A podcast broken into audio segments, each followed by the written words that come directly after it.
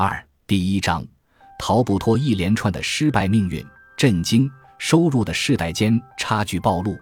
东京新桥，节目组工作人员请下班后匆匆往家赶的工薪族稍稍停步。当拿出写有一组信息的题板亮给他们看的时候，所有人全都情不自禁地发出了“不会吧，是真的吗？”这类惊叹。题板上写着的。是节目组给出的工薪族收入的相关数据。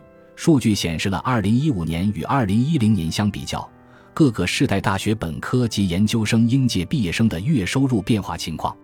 以上表格显示，20岁至24岁年龄段的人月收入平均上升5200日元；25岁至29岁年龄段上升8700日元；30岁至34岁年龄段上升6400日元。四十五岁至四十九岁年龄段上升两千二百日元，五十岁至五十四岁年龄段上升两万一千一百日元，五十五岁至五十九岁年龄段上升八千日元。似乎所有世代都有所上升。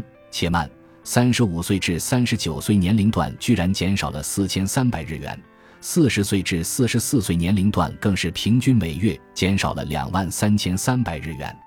也就是说。只有四十岁上下世代的收入与五年前相比是减少的，就是说，与身旁泡沫经济时期入职的前辈比较的话，我的收入是减少了。